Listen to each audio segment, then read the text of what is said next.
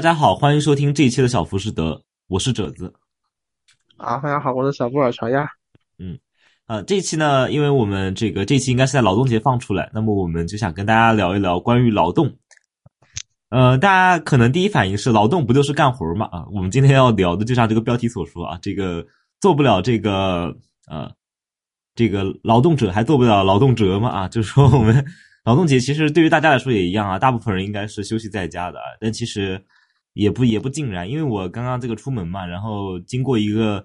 一个小区门口在施工啊，其实很多这个工地工人，这个建筑工人还是在工作。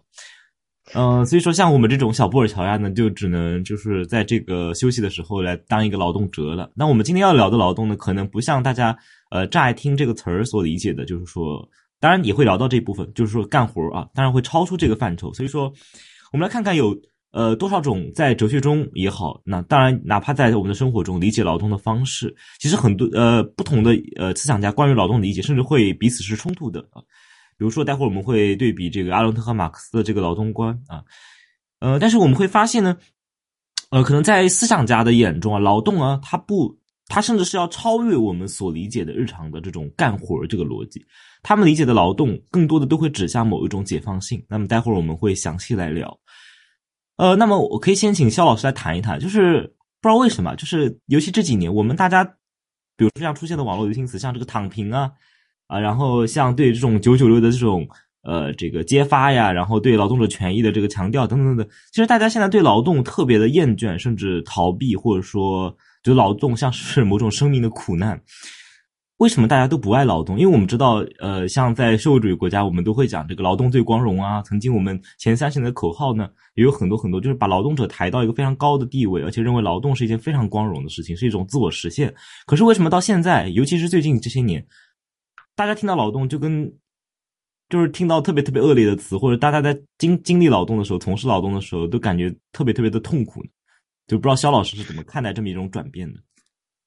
哎，其实，呃，其实这个东西啊，甚至都不需要上升到一个特别什么理论的层次上来讲，就是很简单的一个事儿，就是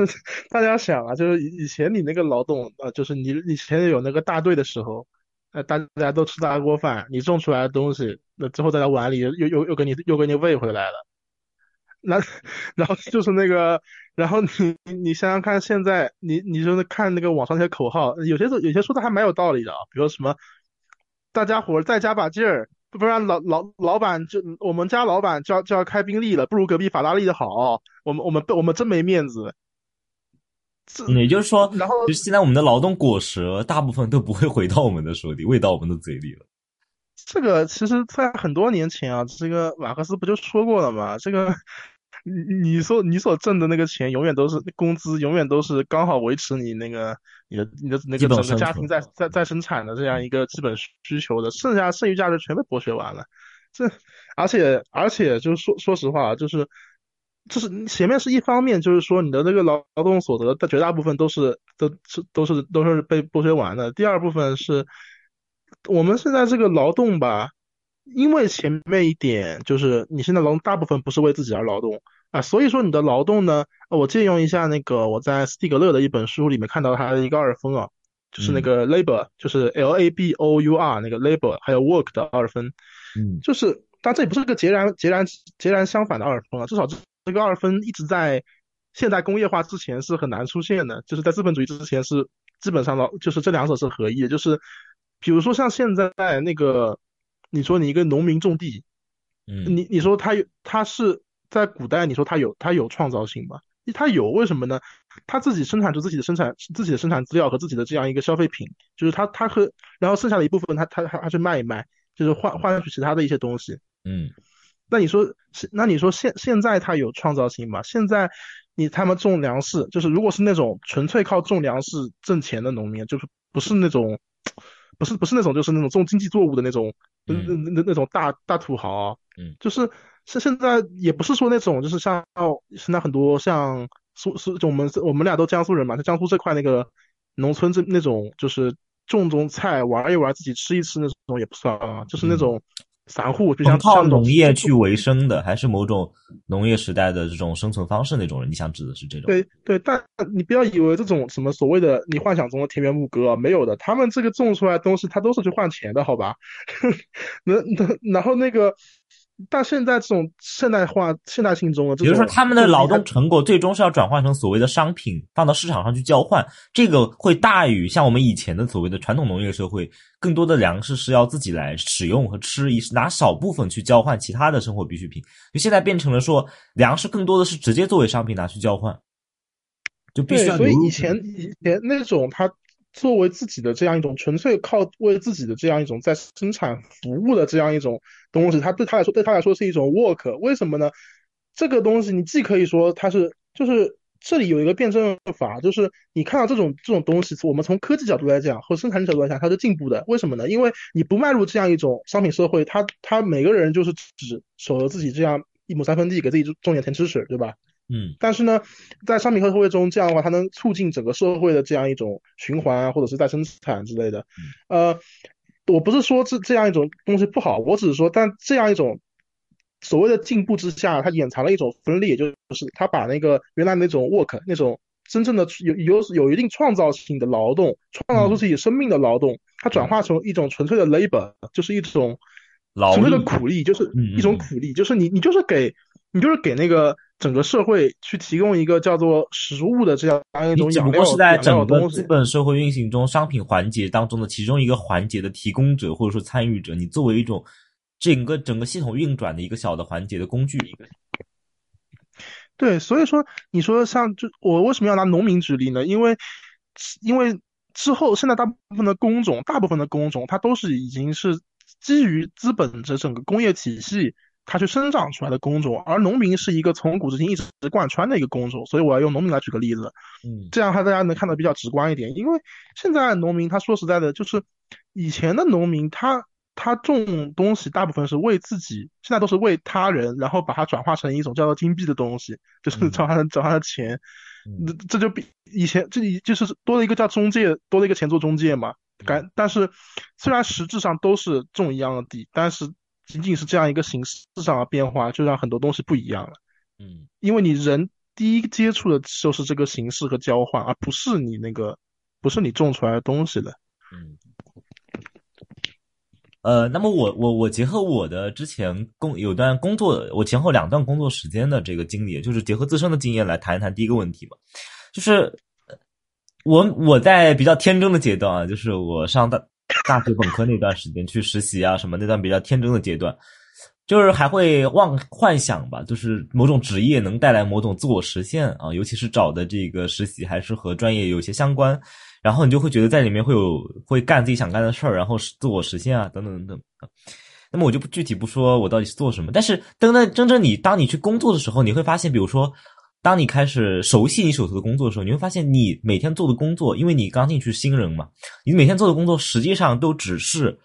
某些环节的不断重复。实际上，呃，可能可能你过一周、两周、三周，每隔两周、三周会出现一些意外情况，或者出现一些新的情况，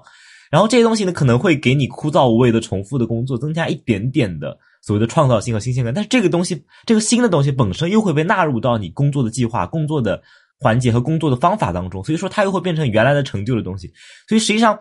呃，然后我后来就，然后后来就发现，其实，呃，像我干的这几个工种啊，我去的那些公司还都是比较大的，而且是外企全球性企业。但是，但是我就发现，其实我干的这些工种，我干的这些活本身都是高度可替代的，就是它实际上是一个流程，我进去学。学习的，就是比如说每进一段工作，前面两周是学习期，一两周学习期。学习的那段时间啊，我觉得我是在上手一个新的东最，东西，我在我在进行我新的创造。但实际上后来，等你完全上手之后，你会发现它就是一个循环往复的过程，就是一个对某些操作步骤进行复制的过程。所以我发现这个工种是高度可替代，就是说你走了，下一个人就会来。所以呃，那个外企里面，他也他的这个人事部门也给，就是说。比如说我我要辞职了，我得提前十五天打报告，或者提前半个月打报呃一个月打报告，然后他们要有这个时间去找所谓的这个单词特别有意思，叫 replacement。我们知道 replacement 从字面意思来讲，肖老师学语言学的应该是替代品，对吧？替代，对吧？那哎，什么叫 replacement 替代？就是它已经在这个，但是它实际上是讲讲的是什么？讲的是替代你的人。但是我们从这个 replacement 这个词当中，我们只能够更多的直观的感觉到，好像是一个工具性的替代，就是你走了，有一个东西可以一模一样的复制你，它只需要来承担你的这些步骤。所以说，呃，所以说从这个这个 HR 部门对于这种呃岗位的这个轮替的这种命名，我们可以看出，实际上。尤其像这些大公司，当它的这个操作的这个流程高度成熟、高度流水线化之后，每个个体其实在里面是不重要的，公司也不会认为这个岗位非你不可，因为你只要有一定的技能和能力，能够操作它既定的这些步骤就可以了。呃，所以你就会发现，在公司中，你老板关心的或者你的同事与你之间的关系，就只是与你这个抽象的功能位置的关系，也就是你你所从事的这个环节的关系啊。以及你自己所背负的责任，不是你作为一个完整的人在这个创造性的岗位上责任，而是你这个环节有没有出问题，有没有影响到上一个环节或者下一个环节。所以你会高度的觉得自己是一个，就是我们用比较通俗话讲，就是工具人，甚至你已经和这个工具、和这个电脑以及以及这个岗位所附带这一些操作步骤融为一体了。所以这其实我觉得比起那个工工具人，我觉得叫。把它倒过来，叫人人工具更加更加更加更加合合用一点，因为它实际上它的主是工具，什么？其实人人才是人是位相，工具才是主相。对的，对的，对的，对的。所以刚刚才我分享的是这么一种经历啊，就是但是其实我们我们回过来总结一下，就是肖老师刚刚讲那个过程，更多的是偏向于一种政治经济学批判，比如说谈谈到我们的剩余价值的流向的问题，对吧？我们的工资，对吧？一部分去哪儿的问题，那么。其实“工资”这个词啊，就是一个这个资本主义的发明啊。这里我们不谈过多的这个马克思主义理论，但是我们简单说，肖老师的角度可能更多的从这个政治经济学，就是从啊里面的整个体系的资本主义体系的运作，还有我们的这个钱这个价值的去向、价值的产生等等。那我的这个分享角度就是从人的感受，就是说马克思在一八四四手稿当中讲的人的这种工作的异化、劳动的异化等等。实际上这两个部分也构成了。呃，不同的两个角度的这个马克思主义对于呃资本主义社会劳动的异化、劳动的批判啊，工作的批判。那么接下来我们就可以呃进入相对这个呃偏哲学性的讨论，就是先请肖老师来讲一讲啊，就是从你的角度或者从你关心的一些哲学家的角度，怎么理解劳动和我们人的关系？因为我们刚刚只是比较像抱怨，就是说，哎呀，这个工作怎么怎么不好，我们现在的劳动怎么怎么难受，然后我们的这个。哎呀，钱怎么怎么就是说被人拿走？那如果我们回到这个起点，就劳动和人之间到底是一种什么样的关系呢？在哲学上来说，嗯，我觉得吧，就是我们不妨用一个海德格尔的方法啊，就是呃呃，你刚刚是不是提到一个词儿，就是 replacement？对，就是我们我们不妨用海德格尔的那一招，就是你把这个这个后面那个呃动名词词根我们先先不谈啊，就是谈 replace 这个词，嗯，你们你可以稍微想一下，把那个 re 跟 place 中间加一个小横杠，哦，重新安放是吗？哎，重就是 place 大家都知道吗？是个地点，嗯，然后或者作为动词也可以叫也可以叫安置，嗯，呃，但这两个东西其实其实如果说。其实都其实是都跟某种时空间性有关嘛，就是就是那个你要安置，就是你你反而是要有有个地方给你安置，不然不然你不然怎么怎么安置呢？就是哪怕你说是是在那种历史的时间整个整个线性时间里面，你去找个点去安置一个历史事件，那这也其实也是一个已经空间化的时间，因为不然你没没有办法安置呀。嗯嗯，因为你知道“安置”这个词，如果就是在整个汉语里，也是一个很有意思的词。你也可以用海德格尔方法，你把这两个词儿给分开看。嗯，安置这个“安”，你既可以解读为安放，也可以理解为那个安全的那种沉默的、安全的、很不很静变居变动不居变不不那个居居动居不安居并不变的那种安。嗯嗯，然后放就是把它放哪不动了。嗯。然后什么叫 replace 呢？就是你 你把另外一个东西再再再安居不动的放，嗯，然后把原来的东西挤掉，嗯，也就是说这个位置是不变的，只不过会有来来往往的不断的被安放在这个位置上的所谓的这个东西。对，所以从这个词儿上呢，我们可以引导下，就是海德格尔他自己关于时间的一个一个一个那和那个常人呐这个词儿的一个关系，就是我们现在就是像我们这个节目之前是好像聊过一期这个时间时间的观念史吧？嗯，对，就是大家应该都也知道，就是在那个钟表发明出来之前，人们看这个时间啊。就我说钟表不是指那个机械钟表，就是那个广义的，包括日晷啊什么的、日历啊这种东西，就是计时器吧，叫。嗯。呃，在那样一种方法出来之前呢，人们关于时间的概念其实是一个时机，就是到时，就是就是说就是说，哎，我是就现在该插秧了，是个好时候插秧了，应该对什么日日出而作，日落而息这样一个。这样一个一个小循环，或者是一个月，或者是当然月季月出来之后也也有点不一样了。但他们那个以前的月也是根据这个啊这个世界去定义出来的，至少我们中国这里是叫做这样的嘛。嗯，呃，就包当然我相信呢，包括其他地方以前的各个民族应该都是通过一些事件来定义出一个原始的时间的。就是说，当时间跟数还没完全挂上钩之前，嗯，其实事件是要比时间更加的。更更更加的那个顺序上靠逻辑上靠前的，嗯，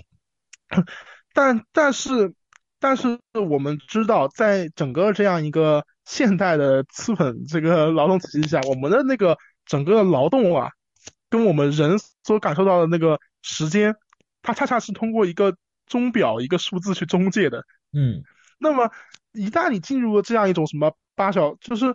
我们知道，现在很那个工工团主义的那个那个最最高纲领不就是最高的底线纲领啊？就是坚持八八小时工作制嘛。工作制，嗯。那那那个，其实，在你提出这个口号口号的时候，你要明白一件事儿，就是你这个八小时，它已经是。被被这个所谓的资本呃物化或者异化或者这个成这个这个后果了，已经是一个工业时间了，我们称之为工业时间在时间学上，嗯，对你已经在配合配合这个这个整个这个 c i n d i c a 这个体系在在玩了，嗯嗯嗯，呃，那么这海德格尔说我们现在这个。公公，我是不是他？哦，我原话我是记不得的，我就稍微大概是这个意思。大概在他那个有一本书叫《时间观念》那本书，不是时间观念史啊，就叫时间概念。嗯，啊，当然他这个多次提及，其实存在于时间也有提及，因为这个问题是海德格尔比较关注一个问题，因为海德格尔直到晚年都非常关心时间的问题。嗯嗯，因为海德格尔这个人，他我我其实对他的印象是他，我觉得他是一个。他从从从他从开始亮相到他死去为止，大家知道他的那个山顶上有个小木屋嘛？嗯，他其实他其实是一个很有那种，就是我们中国人从那种乡土情怀的人，你知道吗？嗯嗯，就他他很爱这个大地，嗯，就包括他有一个重要概念就是大地嘛，他还就是从赫尔赫尔德林那边那边借来的概念，对什么天空大地，然后人要人要在大地上诗意的栖居嘛，嗯嗯嗯，就是然后他他所认为啊，就是。我们去，我们去接触到，一旦去进卷入这样一个去资本主义的劳动技术中，就是他他喜欢用技术或者说这样一种工业啊，他不一般不提这个劳动。但其实我们要知道，目前我们就目前我们哪怕是你认为不工业的劳动，就你认为什么教师喽、老师、教师喽、医生喽，这些这些所谓的高尚的劳动，它也是工业化的。嗯，现在老师就是教书匠，医生就是人体修理工。对。当然，这里不不展开为什么这个这个想。你讲到了人体修理工，我们可以稍微插一句，比如说我们现在医疗系统，或者说我们说小病啊，不说大病，比如说我们小毛小病啊，尤其是影响你工作的小毛小病，对吧？他这些病，其实你去医院看，比如说你对于老板说，我请假去看医院，医院医生看，其实老板有的时候是会让你或者怎么样，他也不会说什么，因为他想的是什么？想的是你是去修理零件的，就是你作为一个劳动工具，零件坏了。你去修好了，它才能你才能更好的来运加入这个运转。所以说，我们 甚至可以把这种修理工作或者所谓的去医院看病这个东西，当然作为一个劳动者来讲，你你的这个看病在劳动的意义上理解就是你在修理你的配件，已已经有一些损坏的零件。那么修理的目的是能够让你更高效的投入到工作中去。对啊，那个就就是之前疫情期间，不是不是有人得就是不幸染了新冠之后，就是说。就就是问他问的第一件事不是我我什么还我我我是会不会有后后遗症？他问的是我还要多多久才能工作？嗯，对对。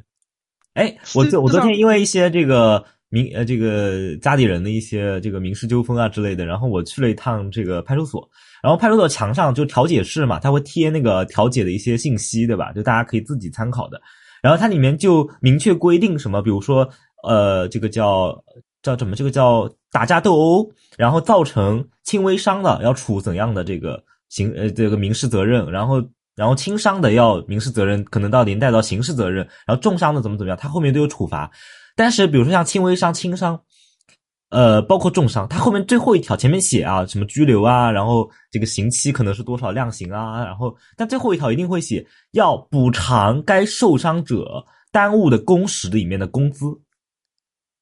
哎，写的清清楚楚啊，每条都写了这一句，就是耽误多少天工作的时间，你要这个打打伤他的人，你要赔偿的是这个过程中他损失掉的这个工资。所以我们会发现，哪怕你被打了，你受伤了，然后怎么样了？已经就遭到了暴力了，人身攻击了。结果在在我们的这个考虑里面，就是在司法的考虑或者怎么里面，它很重要的一点，它要考虑到你有多少时间不能作为劳动力投入工作了。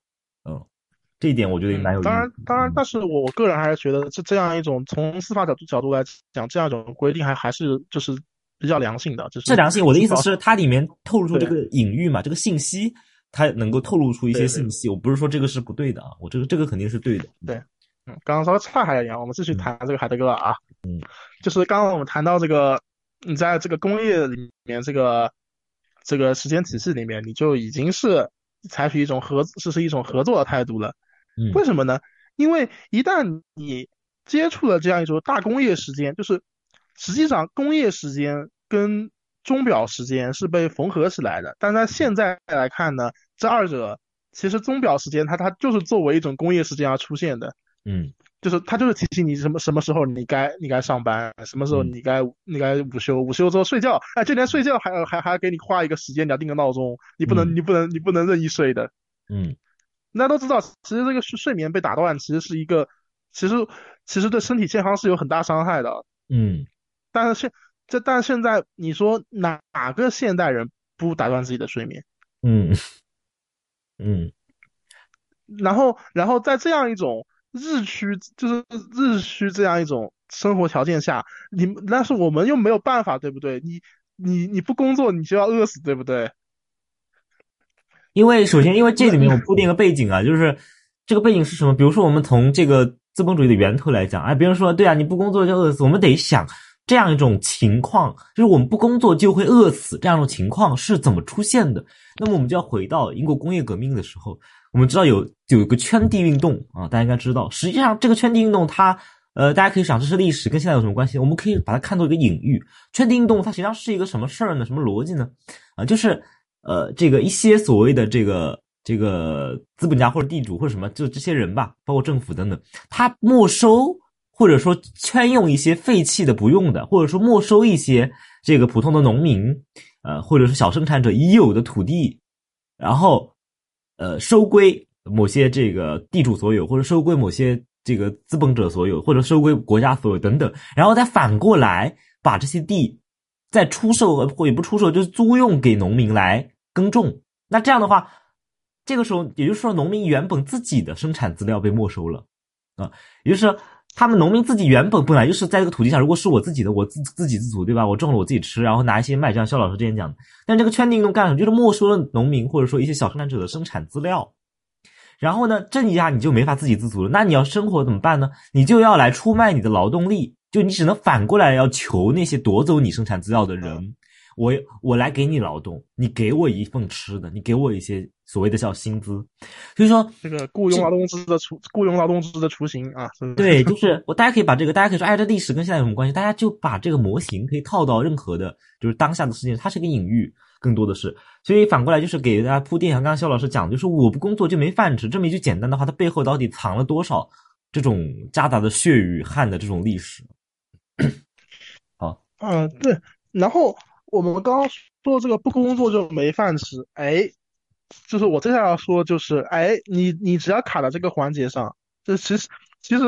这个环节不是说你说不卡就不卡的啊，现代人哪个不卡这个环节上？嗯，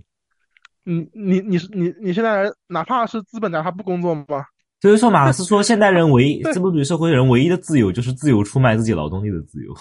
对呀，你看那个，哪怕是他是说，你说他是资本家，对，那他同样要跟你一样，每天早上定个闹钟，八点八点来来来来单位打个卡，至少。对，就他他得他得让他得让你看到他也在玩这个游戏，不然 不然你们不然你们你们员工要偷懒了，对不对？对。然后然后这个所以说呢，整个这样一个。体系啊，就不知道大家小时候有没有看过一个一个一个那个动漫叫《火影忍者》，就就里面那个宇智波斑，他有一个东一个发动一个术叫那个无限阅读，就是把 就是就是就是所有人都好像被被吊在一棵叫叫做那个。叫叫做雇佣，叫做那个资本主义的那个一棵树上面，然后大家都做做做，每天做一个梦，然后梦，然后那个梦里每天八点钟把大家全部全部摇醒，然后给然后给那个神树，就是那个资本主义输输送一点沙克拉，然后大家然后大家继继续继续玩，然后然然后那个这种状况，所以说我觉得这种状况被海德格尔称为什么呢？他他用一个很很形象的一个词儿叫沉沦了，嗯，然后沉沦之后呢，你就成为了什么？就你就成为了一个常人。就是这个 normal man，嗯，这我觉得这两个词就用的用的看起来云淡风轻，但是你细细咀嚼那个味道，你就你味道你就能感觉到那个劳动跟人的关系是什么，就是就大家可以劳动从中文的角度理解一下这个，呃，可以理解一下“成”和“轮”这两个字，大家可以玩味一下“成”和“轮”。对，还有那个常人，嗯，是。这两个词是连在一起的，为什么呢？这样一个沉沦，它成为了一个常人的状态。嗯，就是目前所有人都是沉在沉在那个水里面的，然后然后在在在里面那种不断的那样那样轮啊，这样一个沉这样反复的一个过程，这种状态被称为常人。嗯，然后然后然后你那个某些那种劳动器具，你比如说像刚刚那个哲子老师说那个。说那种你你在一个工种上熟练起一个一个环节，然后你每天重复这个，这个被什么？这叫什么？上上手，上手之物是吧？对，但是但是海德格尔讲那个，他恰恰是要讲这个物只有通过人上手之后，它才会被筹划的用于某个意某个用途。就是说，人是给予这个物以意义的，但是在这个工作异化劳动中，它恰恰反了过来。是你，就是这个，你这个人要有意义，你必须做过去使用这个物。就是我们现在讲人，有的人有价值没价值，评判一个人有用没用，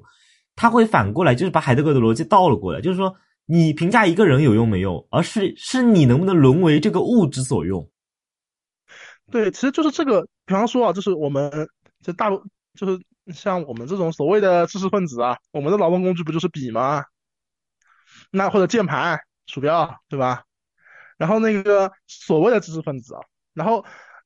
为什么什么叫上手呢？就是这个工具被你赋予了一个特定的价值啊，就是比方说你说你是干这个老师的，那你的笔就是用来写写教案的嘛，啊，那这那这就是一支用来用来写写教案的小教写教案的笔，嗯，但在这个过程中，你用笔来写教案，还是笔来用你写教案？对对对，颠倒过来，这个关系完全把海德格尔那个关系颠倒过来了，对。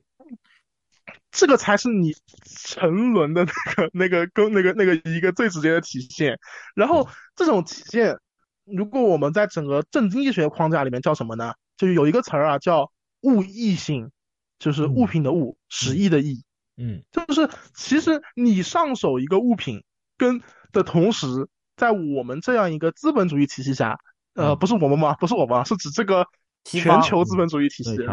从西方在美国以及欧美，在欧美这个宰制下的这样一种资本主义体系下，嗯，所有的这样一种不幸啊，都要被卷到这个里面来啊！不是我说这个，我们是指一种地球的那个那个模式啊，不是说不是说那个我们啊，嗯，我们是不一样的，嗯。然后这个你去上手一个物品去劳动，那同样那个物品就对你施加了一个物异性，它用你来劳动，嗯。这其实是一个双向奔赴的过程啊，它不是你去单，你是你说养用就用的，嗯，你想想看，因为目前我们用的这些所谓的劳动工具，呃，工人有锤子啊，这个这个我们这个所谓知识分子有笔有键盘啊，老老师有黑板粉笔，嗯，哎，但实际上呢，你看到现在整个里面，像刚刚我们说的，这是一个安置的关系。嗯，是我们被安置到那些劳动工生产出来的物品的那个 place 上面。对，所以说，目前的这样一个劳动跟人的关系，它它已经是叠了不知道多少层的了。当完全脱离了黑格尔。马克思对。马克思寻找到那个所谓的劳动创造人，我们又回到我之前说过那个斯蒂格勒提出提出的那个二分一个 labor 跟 work 里面，这个劳动创造人在现代意义上来讲，它绝对不是指那个 labor 那种苦工创造人，嗯，而是指那个 work 它可以创造人。但是这二者还是还是有一个辩证关系的，就是说，当你去，当然了，你你去习得一个做苦工的条件是你要习得一个一个技能嘛，当然这个过程中他还是对你有所创造的。但一旦你上手了之后，你就被误译了，在之后的那个重复的过程中，没有所谓的劳动创造人，嗯，只是在而是人创造调配。对你，你你在整个这个体系里面，你就是个小小螺丝钉，就包括什么医生、老师，你不要觉得自己的这个劳动有什么神圣性，你就是啊，老师就教出这样，医生就是人人体修理工。对，而且你是比如说做医生，你被你是被安到外科医生或者外科门诊的这个位置上，你坐在这儿，然后过段时间你退休了，这个位置上还会再安一个人过来，嗯，所以说是你被就像刚刚这个肖老师解读这个呃 replace，就是是你被安置到了这个位置上的。是你被拎过来放在这儿，但是用用完了，你你你滚蛋，然后换下一个人再按到这个位置上，就是实际上是位置在使用你的劳力，嗯，对，你是那个工具，是工具，其实比你更本真，在资本主义体系里面，对对，颠倒，所以马克思说资本主义世界是一个颠倒的世界，它是颠倒过来的，对对对，呃，那么我我本人啊，就是。把这个海德格尔跟马克思这样一个这样一个一些观点，加上一我用斯蒂格勒作为中介，因为斯蒂格勒他本人是那个他既是德里达的弟子，德里达的思想很大程程度上继承海德格尔，然后斯蒂格勒本人也是一个呃后马克思主义思潮里的一部分。然后我我要从从这个立场上，我就继续讲了一些这样一些名词，用一些名词来表达了一些我在哲学上面对于劳动和人关系的一些看法。那么我们的。下一个环节吧，就是说应该是要谈到这个马克思跟阿伦特的这样一个劳动观啊。当然，这马克思我我想应该是不只是指马克思本人了，还是指一些包括马恩列这样一些大马克思主义思潮里的一些一些人的关系。当然了，我本人对阿伦特了解比较有限啊，所以说这部分呢，呃，希望这个泽泽老师给大家多阐述阐述啊。嗯嗯，好，那我就简单简单的给大家多多阐述阐述，也不能太多阐述，但是我把这个思路捋清楚，就是。阿，比如说，主要是这个比较劳，他们两个劳动观比较怎么出现的呢？就是阿伦特在《人的境况》的这本书里面，他是明确指出了对于马克思的劳动观的一些批评。那么我们不可能说只听阿伦特的一面之词以及他口中的马克思，所以我也我也是追溯到了马克思自己不同的著作当中对于劳劳动的论述。因为我们如果真的去读马克思著作，我们会发现马克思自己对于劳动这个概念论述前后差别是非常大的。呃，包括不管是在他这个，学习阿尔都塞人应该都知道，这阿尔都塞甚至是提出这个马克思有有几有两有两个马克思啊，就是两个还是三个，他有认识论断裂的。但呃，虽然我们不争这个到底有没有，就是反正他前后在没在不同时期著作中对劳动的这样一个研究，其实差别是很大的。对，我们就就陈述本身来说，我们不分析到底有几个马克思，但是就陈述本身来说，在不同著作中，他对劳动的这个阐述是完全。甚至是有些完全不一样的，所以我们要看到一个所谓的非一的马克思嘛，就是这个伊利格瑞讲雌性非一，性别不是一，它是复数。但是我们讲所谓的一个思想家的思想，他也不是个能够万剑归宗。最后说马克思认为劳动是什么，我们要找到他关于劳动论述在不同的文本当中的踪迹。所以说我也会回到马克思他的不同的文本对于劳动论述的变化。然后我我我嗯，焦老师你说，嗯，那个其实就是。哦，我稍微补一点啊，就是说，其实，呃，我我虽然本人很很很是对阿尔都塞还是很很欣赏了，但是就是他，我认为他那个断断裂其实是稍微稍微有点就就是太结构主义化了。毕竟你想，你一个人去，你一个人的思想肯定是时刻在改变的，留下来的文字一分为二，这感嗯。肯定是要有所有所不同，哪怕是你你就是哪怕你今天你我们如果说我们像我们今天这个播客录完，我们第二天自己听的时候，你甚至都有可能觉得自己昨天说的话，哎呦这个话我我当时为什么会这么说？嗯，或者会有一些新的想法，第二天的时候。对对对，所以说我觉得就是如果说我们要谈回到马克思的话呢，其实我们也不必要特别强调说我们呃回到某某年某某月的马克思，我们只知道就是在马克思的整个思想发展史，它有这么一个阶段，然后这个阶段里阿伦特可能提出了一些批评啊，所以这里我就是说也算叠个甲吧，就是说我们不是说代表马克思去说什么话，而是说我们从马克思的文本里我们能找出一些这样那样的一些劳动观，然后我们来。用这个来再去检检验一下，或者说是用阿伦特检验马克思，用马克思再检验阿伦特，在这样一个劳动观的一个对比中，我们能够发现一些什么样的，能够让我们去更加深刻理解这样一个关系的一个一个过程呢？啊，是这个样子，不是说我们要，不是说我们要什么啊，两两个人拿出来踩一捧一，然后去搞这个东西，啊，不是不是这种会搞一个保卫法出来的，这个不会的。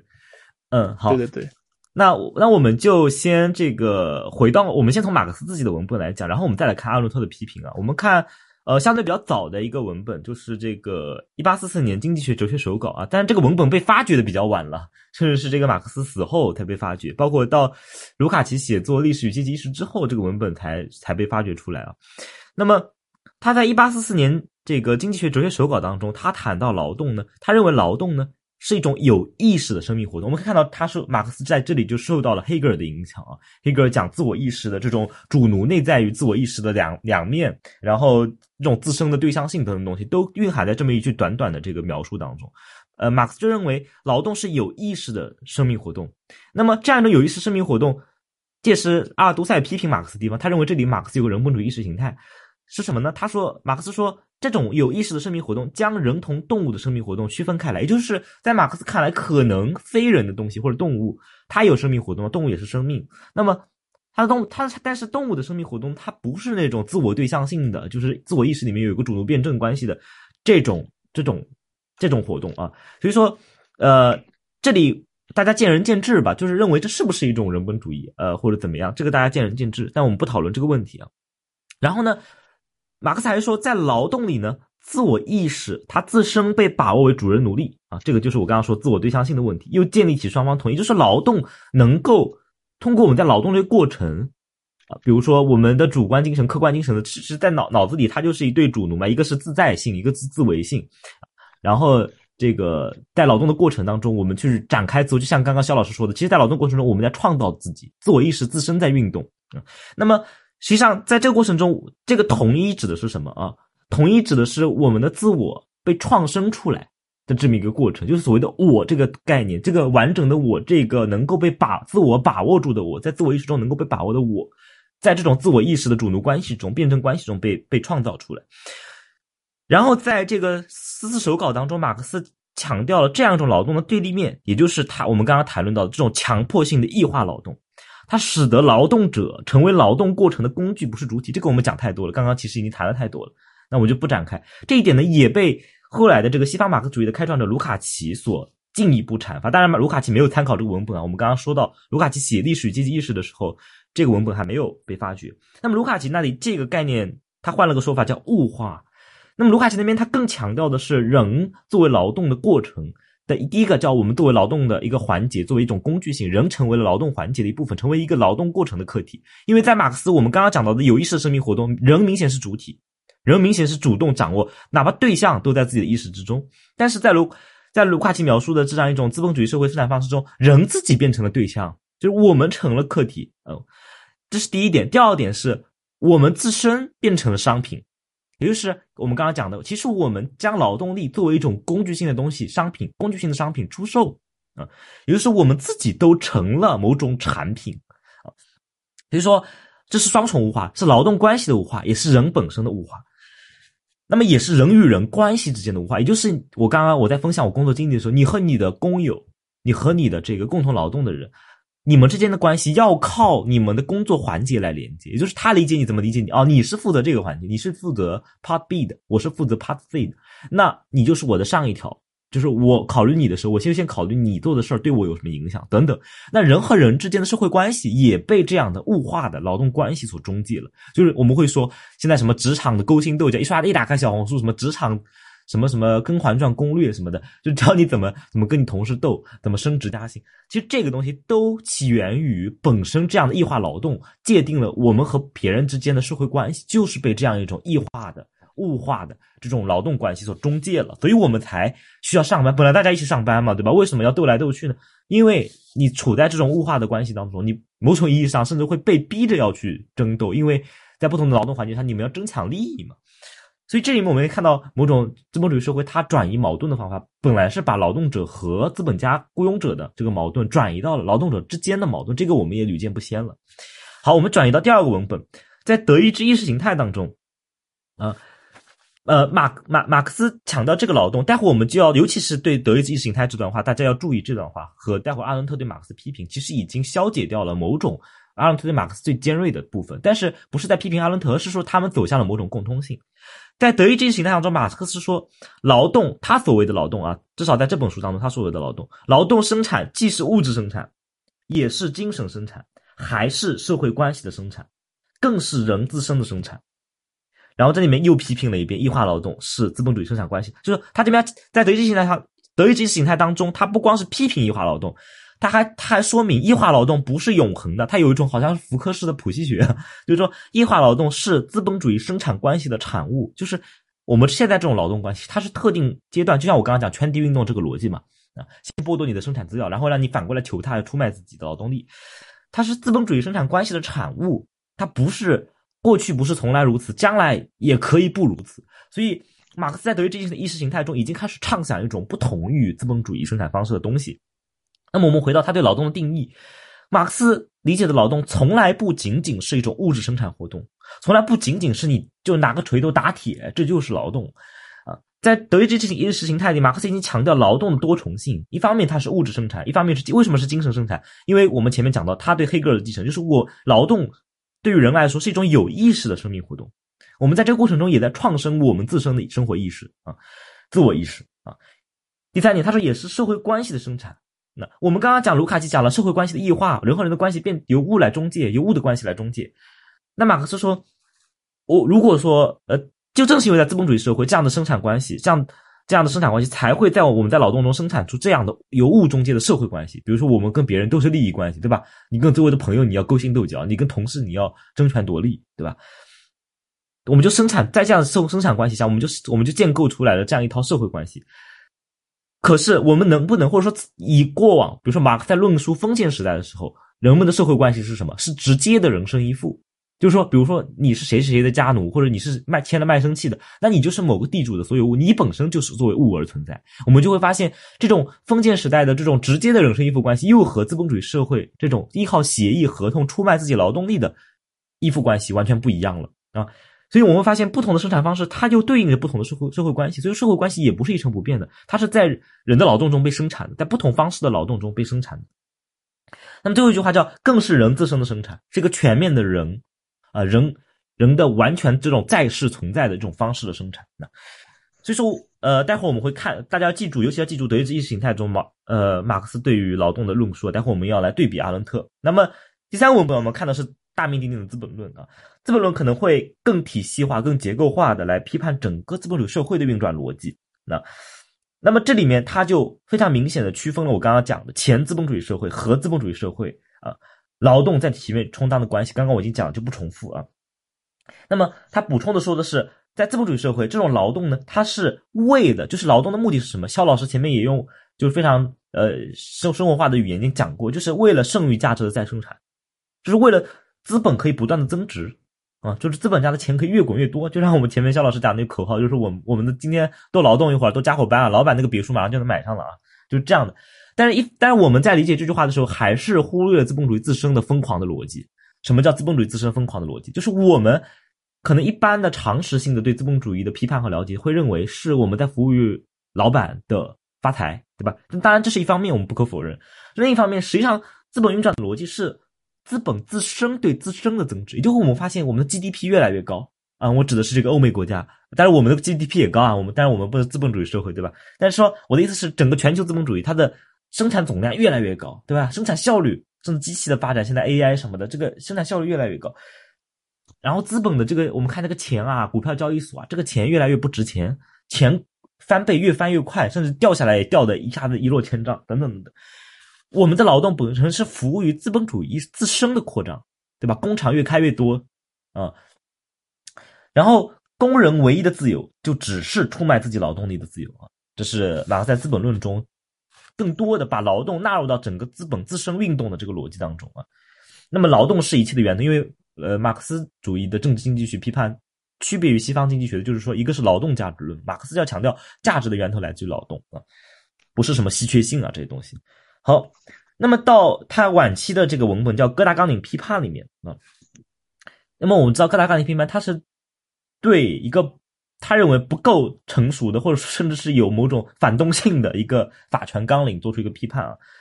呃，但所以这里面就会考虑到啊，呃，就会考虑到这个开始变革啊，然后解放的问题啊。那么他在里面就讲到，这里面我们也要记住这个部分和阿伦特来对比啊。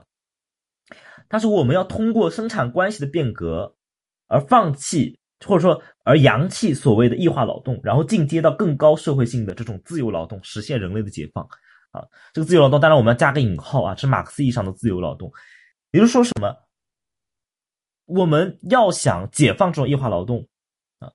就这种做人沦为工具，人沦为生产工具，人沦为物，人和人的关系沦为物和物的关系的这样一种异化劳动，只有在我们扬弃掉现有的生产关系。改变现有的生产关系，也就是他所说的改变成社会主义生产关系或者共产主义生产关系之后，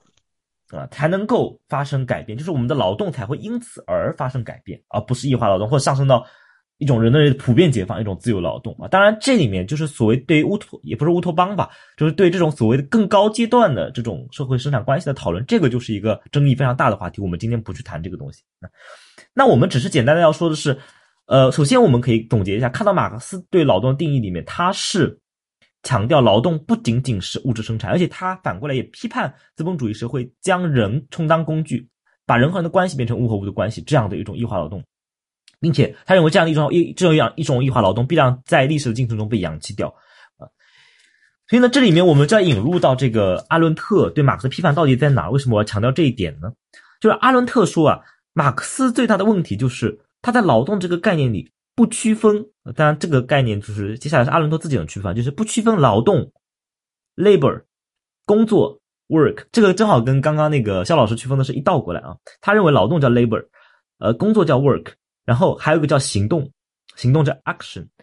呃，我我那个不是我不是我区分的，是我偷斯蒂格勒的。呃，斯蒂格勒的区分，它可能当然可能也跟翻译有关系啊。但是，我们对应的单词一个叫 labor，一个叫 work，但是单词对应的意思呢，实际上有点比较相似的。就是呃，这里这个阿伦特所说的这个 labor，或者说他这边所翻译过来的劳动，指的是一种生命过程。这个生命过程是什么？就是生产所需要的消费品，所以是生产消费这样一组对子。就是说，生产消费。人们用，就是只是维持生命过程的过程，就是人类能够繁衍，对吧？延续，人能够活下去，然后这样的维持基本生命所需啊。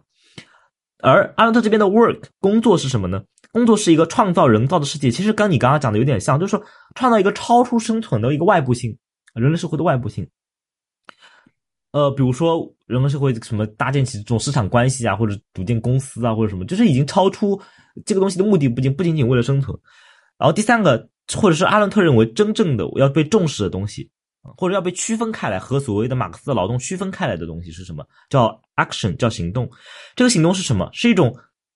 政治性的东西。我们可以从这个字面意思也能够感受到，他阿伦特强调是他的这种政治性，尤其是他从亚里士多德那种，我们讲古希腊希腊城嘛，然后人每个城邦的这种公民，但这个公民是有限定意义的。但是我们到现代社会，这个限定意义要扩大等等的，就是说这个政治性是。直接在为什么他认为这行动是比劳动更高级的？因为行动是不需要物来做中介的。在阿伦特看来啊，因为劳动它需要物来做中介，所以在阿伦特看来，这种劳动还是一种物化关系，是一种物化关系。而行动是什么？直接在人与人之间进行的活动，所以他会认为这样一种更为直接的、直接在人与人之间进行的活动，不需要物来中介的活动是更高级的。那么这一点我就想到了这个，呃，因为阿伦特自己在这块地方有点啊，他自己阐述的可能有点这个语言不详，但是我会用另外一个，就是保罗利科啊，我给大家科普一下，保罗利科也是 马克龙的老师啊，就是他在他的这个《从文本到行动》这本书的论文集吧，最后几章谈论政治和伦理的问题，他就引用到了阿伦特关于这个区分经济经济意味上的劳动和政治意味上的行动这样一个区分的价值在哪。保罗蒂克说：“我们曾经人类的实践啊，当然特指苏联啊。那么失败的原因，或者是超越资本主义制度实践失败的原因，就是因为他不去区分政治自由和经济自由。就是说，在蒂克看来，我们可以是不是可以啊，设想一种在这个经济上的某种意义上的更某种共产共有啊，或者说集中规划呀，早期的这种初级阶段的这种规划，以及在政治上的自由参与、共同参与的过程。就是说，我们不能因为。呃，经就是我们不能够去模糊政治和经济的边界，然后走入一种经济决定论式的，就是说生产关系，然后我我们要告或者说我们以某种经济为理由去剥夺政治自由啊，所以呃，当然阿伦特也有书讨论极权主义的起源等等，其实立刻也在这边点出了，而这样一种以经济来模糊经济政治边界的这样一种经济决定论式的东西，很容易走向一种极权主义，它破坏了。政治实践中，就是政治领域中行动的自由啊，他会告诉你，总有一个就是你要服从，因为因为我们经济方式要进步，但所以你的政治也要随之符合某种经济对你的要求。但是到底经济对你的政治有没有要求？这两两者之间的必然性是什么？以及我们的政治参与，所谓的自由政治，难道这个自由就被理解成为资本主义生产关系中的这种选票政治吗？当然，在利克和阿伦特看来，绝对不是选票政治，而是自由的。言说作为主体的思考和作为城邦这个公民的参与的权利、行动的权利，所以这个东西恰恰不也不是在为自由主义辩护，说我们只是一种选票政治，要去投谁的票的问题。在阿伦特和利克看来，这个是首先你要有作为一个人，一个有自我意识的人，要有一个自我言说和思考的这样一种权利。另外，你要有一种人和人之间发生直接关系的这种活动的组织的权利，以及你要有作为 action 的人的主动的。将自己作为城邦的主人，参与政治的权利，啊，参与决策的权利，等等这些东西。所以，可能阿伦特在这里为什么会对某种意义上马克思的劳动观念进行一个加引号的反动啊？这是因为他可能因为他是犹太人嘛，所以他还看到了整个纳粹的这样一种极权主义的这个驱动等等等等啊，包括看到了一些这个对吧？苏联或者怎么样的，他他首先就是看到了这种用。劳动不区分劳动和行动，以及不区分经济和政治的这种，呃，统一论、统一论，或者将某种必然性代替某种复多性、偶发性，将某种统一性代替行动的偶发性和复多性的这种劳动统治论，啊，劳动目的论，啊，或者历史目的论等等等等这些东西，来剥夺作为一种正当的剥夺人政治行动的理由啊。他提出了一种批判，我觉得他是有他当时的一个特定的问题意识，而我而我并不认为他是针对马克思的理论。那么我们也可以发现，其实我们刚才讲马克思的时候，马克思劳动并不是一种经济决定论啊，他并不是说恰恰，而且马克思恰恰相反，他拒绝的就是人作为劳动工具。因为阿伦特批判马克思，就是认为，难道人就是以劳动作为最终目的规定性吗？人就是一个不断的生产自己所需要的消费资料的这样一种工具吗？那这不是资本主义的逻辑吗？阿伦特也讲到，这不是资本主义的逻辑吗？但是马克思恰恰要讲到的是，人就应该突破这种沦为工具的劳动的命运。所以说，其实我们某种程度上看到了马克思和阿伦特在这样一个地方的，通过阿伦特的批判，反倒揭示出来这样一种两个人的暗合。那么，同样的批判呢，其实也见于一个后马克思主义者叫鲍德里亚的对马克思批判中。我也发现啊，其实他对马克思批判也是和马克思是暗合的。我们在《生产之境》这本书当中。鲍德里亚批判马克思的逻辑呢，和阿伦特还有些相似啊，就是他认为马克思他是一种生产劳动这个这么一个二元组的一个同一律，就是说，就是说，他理解的马克思的这种所谓的更高阶段的社会的理论，是一种能够呃一一种更高阶段的生产力，一种更高阶段的生产关系理论，然后服务于更好的生产。然后他说，马克思你这样的话，以某种超越的形式，不就是变成了？塑造出一个加强版的资本主义吗？因为在这样一个资本主义里，人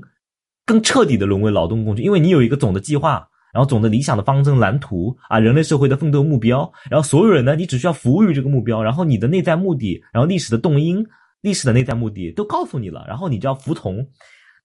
那么什么什么动因呢？就是你要作为劳动工具而劳动，你要生产，你不生产就不是人，而生产作为人的内在规定性被展示在了他所理解的马克思的。这样一种未来的蓝图设计当中，所以他就批评马克思说，他通过了一种这个资本主义的逻辑，试图来解放资本主义。但是，其实我们也看到了，马克思批判的就是这种把人作为劳动工具，一种一种外化于我的，把人作为一种资本增值、自我复制、繁殖的这种工具啊，作为一种高于人的这种自由解放的呃自生性的这种更高的一种资本自我复制，甚至不需要人来中介的这种东西，人只需要充当工具就可以了。这样一种自我运动，马克思恰恰在我感觉这个鲍德里亚对对马克思的理解还不如阿伦特。对的，误解蛮大的。那么鲍德里亚这个人好像据我。据我看的有些书里面说，鲍德里亚这个人本来读书也不多，这这个大家注意一下，很多东西都是他他的这个打靶，虚空打靶。对的，我觉得鲍德里亚更像那种呃散文式的文青批判，就 他他很很喜欢说啊，我看透了你的逻辑，我要解构你嘛，然后说啊，你这个本质上就是一种生产的逻辑，然后让他劳动来规定人的内在什么什么，你不是复制资本主义吗？但是他其实并没有对马克思的文本做一个深究，或者说去探讨他的这种复杂的逻辑关系，他只是说。我有一种说跳跃性批判嘛，我我判断你就是一种生产同一论或者怎么怎么样。对对，鲍德里亚这个他这个批判马克思的这一套逻辑明明显没有刚刚阿阿伦特阿伦特那一套的所谓的批判更加的有体系化或者精致一点，或者说是详细有理有理有据一点。他这个有点有点像直接直接指认我说你是这个你就是。那鲍德里亚在中国的学界受到很多的批判，大家可以去搜一下，就是一些。关于 批判鲍德里亚对马克思的反动的，也就是反动鲍德里亚对马克思的反动。那个虽虽然虽然那个一斌老师那本书那本书被豆瓣打低分了，但但是其实那本书写的还写的还行啊，写的还行，就是不不像有些鲍不像有些鲍德里亚孝子一样，就是 就是你知道，就是后现代思潮里面有些有有些人就是那种有会选择一些强势英雄，就是然后就然后然后就跪下去的。其实就鲍德里亚这个人理论，其实。没没有大家所谓想象的那么深刻。其实他那个，我作为一个这个语言学出身也懂点符号学，他那个符号经符号经济 学批判，他那个他那本书其实有有点有点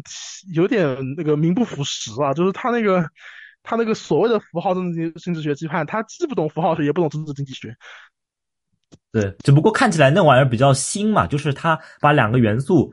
比如说缝合到一起，然后用一些比较时髦的黑话，或者说比较看起来不明觉厉的说辞，然后让这个东西看起来很高深，哦，但实际上就是它像一种知识的呃流行，知识的那种时尚，像一种知识的时尚，对。然后，然后被很多人他他就他已经成为了他自己批判的那个物体系里的一部分了，对。啊，你继续，你继续。好，那我们刚刚就基本上对对话。其实我们会发现，比如说，我们先抛抛开鲍德里亚不谈，我们看阿伦特，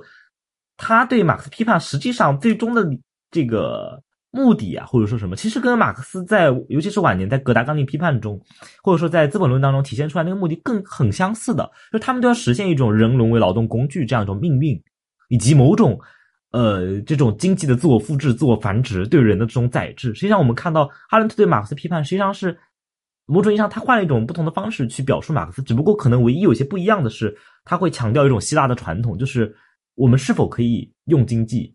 作为借口。某种意义上，在阿伦特看来啊，去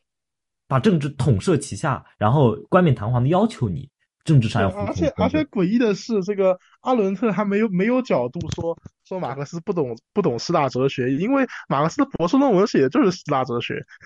对对对，所以我是觉得马克思其实，你觉得他他最后对于人的解放的表述，没有这种浪漫主义，或者说某种城邦这种希腊的，就是现代人对希腊的想象这种呃人的自由行动政治这种理想吗？肯定是有的。比如说他关于这种什么什么人类的自由自由劳动的解放，什么是这些词，就是我们看现在看来很资本主义的这种中二的词，他也会用的。呃，他其实尤其在设想未来社会的时候，他更是会用这些词。所以其实，所以我才想，其实没必要去去做这种对立。其实我们会，我们更多的是要在。就是读，比如说阿伦特的《马克思批判》当中，去重新发掘马克思文本当中我们以前的一种惯常的经济决定论式的庸庸俗解读所遮蔽掉的东西。嗯，对我们所谓的，如果说如果说啊，我说如果如果说存在一种后现代，嗯，那或者说是后结构主义，嗯，它一定不是像有些什么结构主义小将喽，什么那种什么后后现代孝子那种。那种我就是为了把你的这个体系搞得一团乱麻，然后那个让然后那个我我赢了，我真我真牛逼，这种所谓的所谓的庸俗的结构主义，德里达本人就说过，结构主义它是一种充满爱的阅读，恰恰是要通过这种批判去所谓的批判啊，去挖掘出原作者说了但没有被强调揭示出来的东西。嗯嗯。这个这个才是我们做所谓的批判，或者是一种后现代的一种一种把作者给悬设起来，那那把悬置起来打进括号里那种现象学，所谓的现象学还原，所谓这些东西的一用一些工具把这个文本给拆了又拆的做的一些事情，它恰恰不是要把某人某个人给他批烂批臭，因为这没有意义。嗯，你你就比方说有些像我们现在所谓的批孔啊什么的一些东西，就是呃历史可能确实有有有点像一个圈儿啊，黑格尔说的还还有点有点道理的。你看这兜兜转了一百年，我们又又又开始批孔了。嗯，然后然后这个我们恰恰不是要针对什么孔子这个人把他批烂批臭，有什么用？嗯，如果说孔子思想中有那么一些个，你批了你孔子也不知道，你骂他他都死了那么多年了，他也不知道，你骂他也没有什么用。如果说我们在这样一个批判中能够发现出孔子一些说法中的一些他道出的一些真相，一些有有一所谓的真相，或者是真相就是说，或者通过你的中介阐发出来的一些能够重新理解当下、重新理解儒家的这种东西，就是我们我们这个我们这个去批孔啊，他不是说把要把孔子什么砸砸烂孔家店。嗯，而恰恰是你你你看看看我们这一路上这个两千多年怎样的这样一个文化的环境中，去萌生出了一些与这个所谓西方的资本主义我们不一样的整个一个制度上，或者说一些文化之境下面的一些那种不一样的东西、不一样的地方，然后去根据一些哪些哪些是被歪曲的，哪这个歪曲是站在我们立场上来说的一种歪曲，嗯，就是我们我们就是。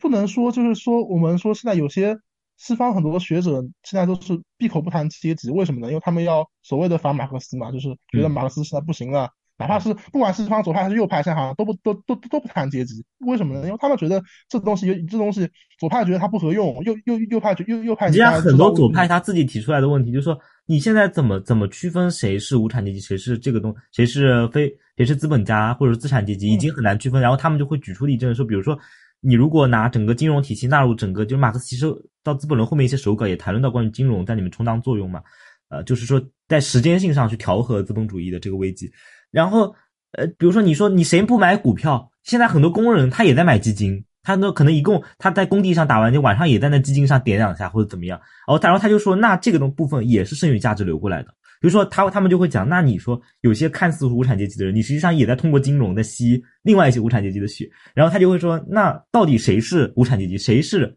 所谓的这个资产阶级，谁是所谓的小资产阶级？所谓的这种阶级划分，在他们看来就不再明晰。就他们会提出这样的一些，但是其实，但是你这样的说法，就是如果你从这种政治经济学，你非要去抠这样的所谓的划分这种说法，但是这种说法并不能弥合阶级这个范畴本身。因为我们这个社会说到底还是阶级社会，因为你只要这种雇佣劳动存在一天，这种资本主义私有制生产方式存在一天，它就还是个阶级社会。如果按照某些那种模糊观点来看，那照你这么说，那那个某某某个某个中国的中国苹果公司，就是那个华为机器人公司啊，他那你说这个给员工股份，那员员工就是员工就是资本家啦，这这个这个既既不合理，也不合也也也不合事实情况。其实他们知道讲到这个，你知道吗？就是现在你去这个搜索引擎上查一下，有一个东西叫《资本家宣言》，就是哦，讲这个我就想起来了，就是我们知道马克思写了《共产党宣言》，然后很就是大家全世界都知道嘛。然后有一些人啊，就是他写了一个《资本家宣言》啊，这个具体的这个谁忘记，但是你们一搜就可以搜到。然后他们资本家资本家宣言大概内容是什么？就是你刚刚讲的，就是说现在很多企业越来越多，企业他们讲美国啊，有或者美国、英国这样。越来越多企业让员工持股，所以说也就是说，这个时候员工呢已经成为了小资本家。也就是说，他说未来的世界啊是一个资本家的联合体，就是马克思讲未来的世界是一个自由人的联合体，他们讲未来世界是一个自由资本家的联合体，就人人都是资本家。所以他就说提出了这么一个资本家宣言，所以说解他说未来的解放不是马克思所说的这种无阶级社会，他说而是未来解放是人人都是资本家。那在在他们看来也是一种无阶级社会。我真是当时就。就是我都不知道吐槽从哪里开始，大家都是都想吐槽。大家这个左脚踩右脚登天是吧？不要就没有没有劳动了是吧？这个，然后其其实这样的一种所谓的把这个阶级概念刻意给淡化，或者说不或者说你我就不说这个词儿，这个其实这种我就且不说它这个是不是只是纯粹的一种赶时髦或者一种形式上的调整，它它就是。刻意淡化这个词，哪怕你说说这个范这个范畴中有些细小的问题，但是你一旦不用这个范畴之后，你就把握不到一些一些一些政治经济学的这样一种会遮蔽掉很多很多东西，整就不个的一种。问题。嗯因为哪怕你说你说那个工人下班之后会炒炒股什么的，那就是我们如果用用科尔海格尔的话，就是那个他们做的不是我选不选这个选择，做的是我选炒哪只股，是是是我选择我投哪只股票的选择，它不是一个根本的选择。对，这根本的选择是什么？是我出生的时候，别人帮我选好了，我属于哪个阶级，我这个是我最没的选，但但那恰恰是我最初的选择。以及我被注定好的，我将来必须加油加引号自由的出卖自己的劳动力，这个东西。对我对。我我选择我要选择了，这就相当于是。对，我选择了我要选择出卖我的劳动力。其实我们没有选择，在这个其实我这个意义上没得选，嗯，对，就是其实你从这角度来讲，你说能不能划分这样一种所谓的嗯资产者跟无产者，还是我觉得没有必要去抠这个字眼，因为为什么呢？因为这个所谓的概念，它不是哪怕是在那个马克思那个一八几几年的时候，那老马克思自己还炒股挣过一笔钱呢。对对对，那那个时候没有股票吗？工人不能炒股吗？对，只是现在每个人都有手机更方便了一点而已吧。那所以所以其实你你如果按照这种抠字眼去强行区分阶级，其实反倒是弱，就反倒是让阶级这个概念陷入某种被动性境地。我们不应该就是说不是说你把阶级做，所以这种所谓的科学的马克思主义，我们就要先打上一个问号啊。呃，当然我指的是西方西方的这种左派里面的科学的马克思主义，我们要打上一个问号。呃，就是到底马克思主义或者说阶级论能否加引号科学化？呃、这这个是可以说的啊，因为这个也嗯不用特意强调西方，因为我们在我们的一个呃很著名的那种一个一个教授啊，就是我我我比较喜欢，我读他的书还比较多，是张一斌教授，他他就是他自己就写过，就是那个他说过，就是整个这个全世界上的那个所谓打着科学主义、马克思主义旗号的那个比较有趣的一个人，就就是阿尔都塞，后面的基本都都都都没什么意思。就嗯，这个话其实是比在比较官方的文件里出现过的啊，就是嗯。你总不能说这个我们这个这个整个中国马克思主义协会会会会长说说说说的话有问题吧？是，所以就是说我我刚刚提这一点，就是说，其实后面他说的没意思啊，我这边就是拓展开来讲一下，就是说这个没意思实际上体现在就是像我们刚刚讲的，比如说你在谈论到底谁是无产阶级，谁是资产阶级，然后去抠那个概念的时候，就所谓你是不是吸取剩余价值的时候，如果是这样去抠的话，你恰恰是把这个概念给玩死了，就是。你这样一玩，你反倒是消解了马克思主义的这个概念体系，而不是，说你马克思的范畴观，它是直接支撑着黑格尔，它是它是一种运动的运动的范畴观，不是一个僵僵死的，去套用的一一个标准一。个形而上学。你说这样不就把马克思学成一个形而上学了吗？是是，好，那我们转回来话题，就是刚刚可能比较严肃，我们最后回到一个话题，就是我们谈一谈日常生活，就是或者说我们关于这刚刚是连连在一起的啊。这个我们日常生活中，我们刚刚不是自己谈到什么工人什么下班之后以后以后对烧烤股什么的对吗？对那就是哎，我们是不是引出一个话叫做呃劳动跟闲暇时间这样一个对，日就我们不劳动的时候我们在干嘛？啊所谓的呃八小时之外，就是 out of the eight hour，对，就是 the time out of the eight hours，就是这样的一个时间。你说这是个时间，就是在我看来，它也许也许啊没有那么清晰，在我们现在这个所谓的社会里，就是嗯。我且且不论就是下班之后你老板会不会给你发邮件啊，嗯。会会不会给你发消息，嗯，我们就谈论。我们就工作八小时，就是比较像德国那边的情况。八小时之后，那个其他那个邮件就可以往，嗯谁给你发邮件你都可以不理，嗯哪怕是这种情况。嗯哪怕是这种情况，你下班的时候，呃，只要你拿出你的手机，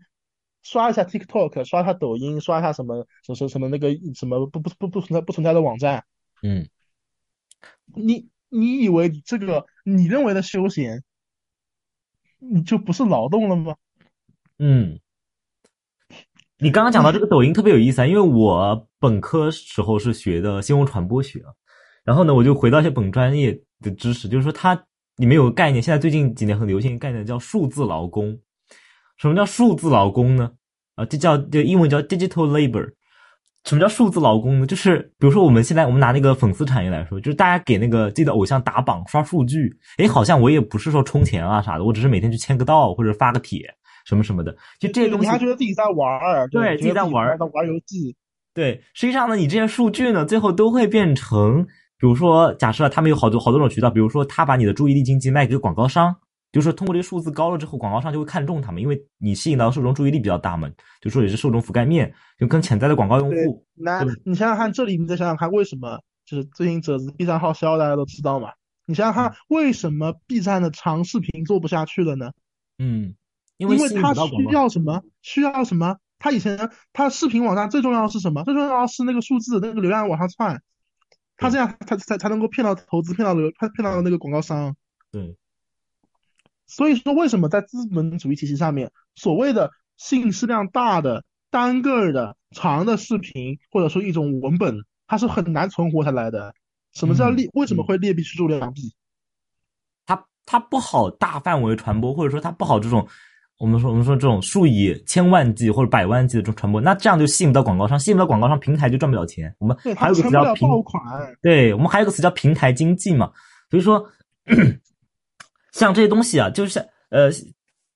比如说对于这个所谓的这个生产者来说，或者说那种创作者来说，他也会陷入到一个一个两难，就是说，一方面他自己也想接广告赚钱，对吧？呃，另一方面，他可能还想要创作一些所谓的严肃内容，或者说专业领域的内容，他如何平衡这个东西，就陷入到了非常困难的一个境地。你总要放弃一些什么，所以说这个所谓的这种平台经济的困境，它是。呃，就是一方面是平台，或者说它有一个考量，去包括我们现在看到的趋势，刚肖老师说的越来越短，或越来越不严肃。那么另外一方面也是，这些我们看到很多创大量的创作者，就不是我一个人注销，不是我一个人注销，就说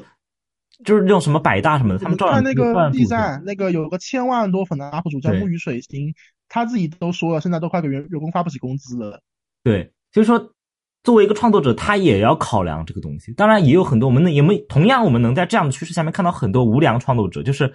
他很快就融入了这个这个氛围，这个创作趋势，那他就直接转型。现在只有什什么样的人能做比较稍微长一点严肃的内容呢？只有像罗翔老师是是这种真正的，就是那种不不靠这个做视频。过世想，他有各种各样的收入，他有各种各样的社会支持网络等等等等，他他才有可能做自己完全就是说自己哦，当然他也不能说完全啊，只能说他自己做什么方向做几分钟，他他他他自己是想说了算的。对对，但他当然具体内容呢，有时候他要要不要做一个什么什么是传声器啊，这我也不知道啊。但是平台你就会发现，我们会发现，比如说就拿罗翔举例，平台会呃，比如说他会鼓励或者怎么样，很多人去做他的切片。那这个切片本身又变成了某种这种数字经济、平台经济的运作方式。对，它甚至还有什么？就是那个你你就开个录屏软件，把别人视频视频再再录一遍，点开两个视频，这样切换一下录一遍，这个甚至都能叫原创。你自己想想看。对，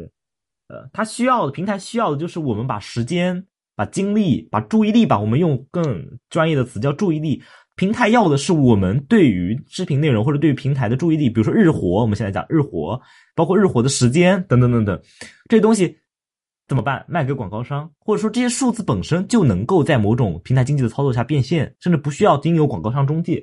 所以说，最后就是我们刚回到闲暇嘛，就是我们比如说我们现在最多的娱乐，大部分人，哪怕我们甚至现在看到，因为我也接触很多这个呃真正所谓的这种体力劳动者，他们休息下来也是在那刷抖音。也是在那刷抖音，对对，就是刷这种短视频。对，其实你你说我说这个所谓的闲暇，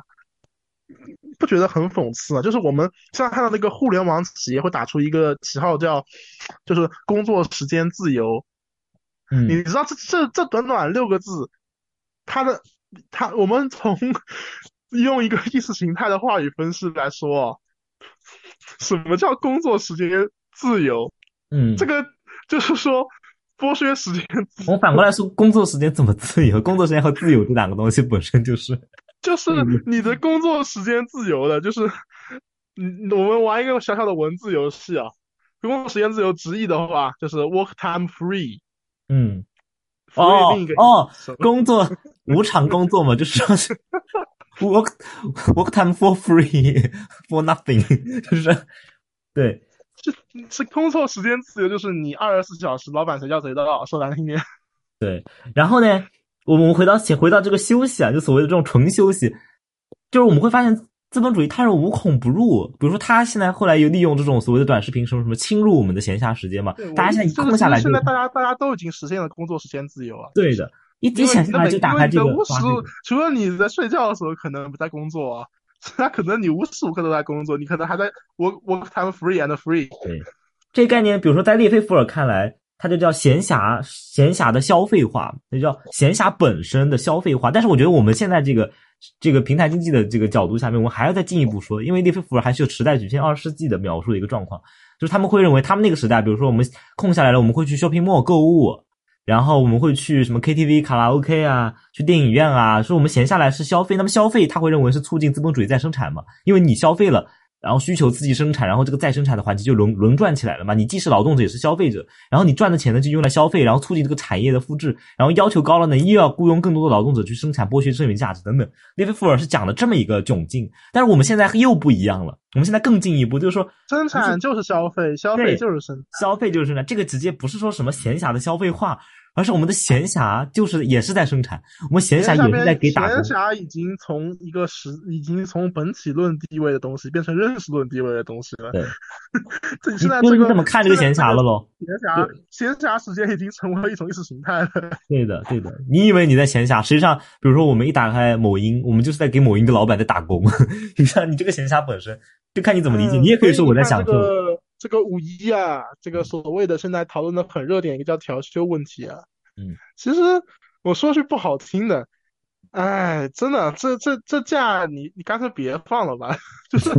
其实其实你你你的搁那放假，就是不管你调不调休，其实是本质都是一样的，只是就是要要要要给你一个放水的机会。嗯嗯，就是其实他不让你工作，其实是让让你换一种方式为他们工作。对的，对的，对的，对的。你像现在什么促进旅游业？你不是在在这个你不是在打工吗？五一节啊，这个五一节啊，嗯，这个谈谈这个也是很有价值的。这个大家知道五一是什么？五一国际工人劳动节嘛。啊，这个在五一节谈谈谈谈谈这个谈谈这个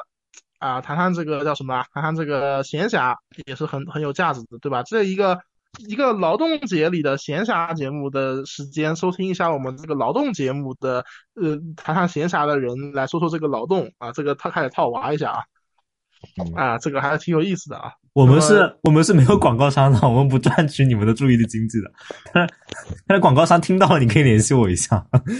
没有了，开玩笑，对对，就是我们是。对，就是我我的意思是，大家其实要注意啊。比如说，假设就我们刚刚那个玩笑的意思是，比如说，当你在听这个节目的时候，你有没有想过，实际上你的注意力有可能会被我们贩卖啊？当然是这个意思。当然，我们目前是不贩卖的。那个，当 然，目前我看这个小宇宙这平台上也没看到什么广告，我也不知道它这个平台目前靠什么盈利啊。有一些头部是接广告的，比如说什么某某某破的什么什么公司，它的几个节目都是会接到广告的。就是说，现在只有头部，因为这个。播客本身就是这几年起来的嘛，你就没起来几年，而且是借着疫情起来的，大家居家了，然后又可能需要精神上的这种陪伴慰藉这种东西，因为他就是这庆子这几年在起，这个公司本来新创，所以我是觉得，我不知道以后这个平台会怎么变，但是我已经，比如说在结结束快结束的时候，我我说一个观察的趋势啊，就小宇宙的编辑看到了，你们不知道自己有没有观察到啊，就是说，呃，我是很早就使用这个平台的，甚至在这个平台，我当一个听众是很早使用这个平台的。呃，可能在你们就是刚创立没多久的时候，我就在用了。当时还只有那几个大家都耳熟能详的头部博客，我就不报名字了。然后以人文社科为主，那个时候基本上就是人文社科啊，因为疫情期间大家都知道这种公共性嘛很重要。然后一群这个一群这个读一群这个可能读书的闲逼没事干，像是对的对的对的。然后呢，大家现在再打开小宇宙，现在在听的人，你肯定是打开这小宇宙的，你可以回到首页再看看，就是我们挂在首页上的，还有现在这种一些商业周刊对。一些新头部已经变成了什么啊？我们就知道，我们我也不说什么劣币驱逐良币，就是我们会看到一个平台，它从诞生到成熟，可能到将来，对吧？可能还要上市。当然，我可以祝福小宇宙上市。就是这个是这个是啊，这个不是什么，这多元化，多元化，多元化。嗯，好的。这这个我都不敢说了。和和谐共存啊，多元化的啊，这多元化趋势是 是这个符合符合当前这个趋势的啊，这个是正确的啊。尊重民营企业发展，祝祝福祝福这个这个平平台以及这个这个市场都是欣欣向荣的啊。我只是提出我这个观察，那他也可以后续跟进观察这个东西，好吧？好，嗯，当然你们也可以，这个编制也可以关注一下我们啊，这个也要是万万一给你们。提供一点这个，对，你要给我们，你给我们推推流什么的，到时候接了广告再给你刷刷注意力经济。好的，对的，对的，对的，对的，对的。好好好，那我们这个今天节目差不多了啊。然后呃，也给大家说一下，我们的节目可以在这个除了在小宇宙之外，还可以在这个苹果播客收听。那么苹果播客因为受限于这个呃互动关系呢，还是更建议大家来小宇宙收听，这样我们可以在评论区进行实时的交流。啊、然后这个其实 QQ 音乐也是可以听到，但是 QQ 音乐呢，它就是一个自动上传的过程，甚至现在那个 头像还是还挺有意思的。那个我看那个上上前几期有一个人在那个评论区当当那个笔记笔笔记本用，还挺还挺啊，好玩的。对，小宇宙其实有很多功能是非常有意思的。对我们当时那个我我跟我跟褶子还纳闷儿，哎，这个这人他是在提提问题吗？还还是什么？然后后来我我我突然灵光一乍一一闪，后面那个括号黑格尔，哦，原来他是在做笔记，然后挺有自言。自语，对，写写笔记。好，那然后我预告一下，下一期呢，我会和一个新的主播，然后一起来聊这个关于性别的问题啊。呃，那么大家也可以期待一下。那我们这期节目就差不多到这里，那我们下次再见，拜拜。拜拜拜。